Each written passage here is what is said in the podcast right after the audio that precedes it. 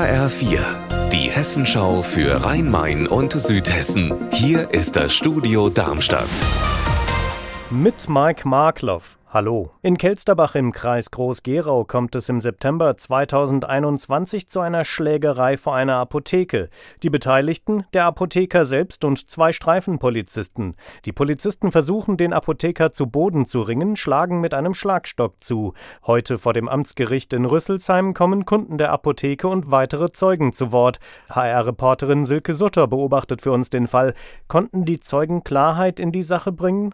Schwierig. Also allen Beteiligten Beteiligten hier ist klar, der Vorfall ist zwei Jahre her. Viele erinnern sich nicht mehr richtig oder die Aussagen decken sich nicht mehr so ganz mit denen direkt nach der Tat. Deutlich wird hier bisher aber, so unterschiedlich die Polizisten und der Apotheker das Geschehen wahrgenommen haben, genauso unterschiedlich schildern das auch die verschiedenen Zeugen. Was heißt das denn? Welche Aussagen stehen sich gegenüber? Na, eine Zeugin heute meinte, einer der angeklagten Polizisten sei mega aggressiv unterwegs gewesen, so ihre Wortwahl. Der Apotheker dagegen ruhig und höflich. Ein anderer Zeuge wiederum schildert, die Polizisten hätten auf ihn eher ruhig und entspannt gewirkt. Der Apotheker dagegen aggressiv wäre auf die losgegangen. Weiterhin also ein wirklich spannender Fall. Ein Urteil wird Ende April erwartet. Zu spät, ausgefallen, unzuverlässig. Bei der Bahn fällt dem einen oder anderen als erstes wenig Positives ein.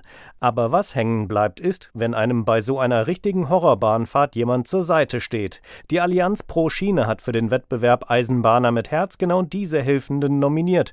Und bis Freitag kann online über die Eisenbahnerin mit Herz oder den Eisenbahner mit Herz abgestimmt werden. Milena Pieper, wer steht denn für Hessen zur Wahl und mit welcher schönen Geschichte? Nominiert ist die 29-jährige Eileen Akdemir. Sie ist Servicemitarbeiterin am Hauptbahnhof in Frankfurt und hat den Fahrgast Tobias Heinrichs ziemlich glücklich gemacht. Der ist nämlich nachts in Frankfurt gestrandet, weil sein Zug nach Wittenberg ausgefallen war. Und weder das Reisezentrum noch die DB-Information oder die Bahnhofsmission konnten ihm helfen. Eileen Akdemir aber schon. Sie hat ihm einen Hotelgutschein organisiert und deshalb könnte sie jetzt Eisenbahnerin mit Herz werden.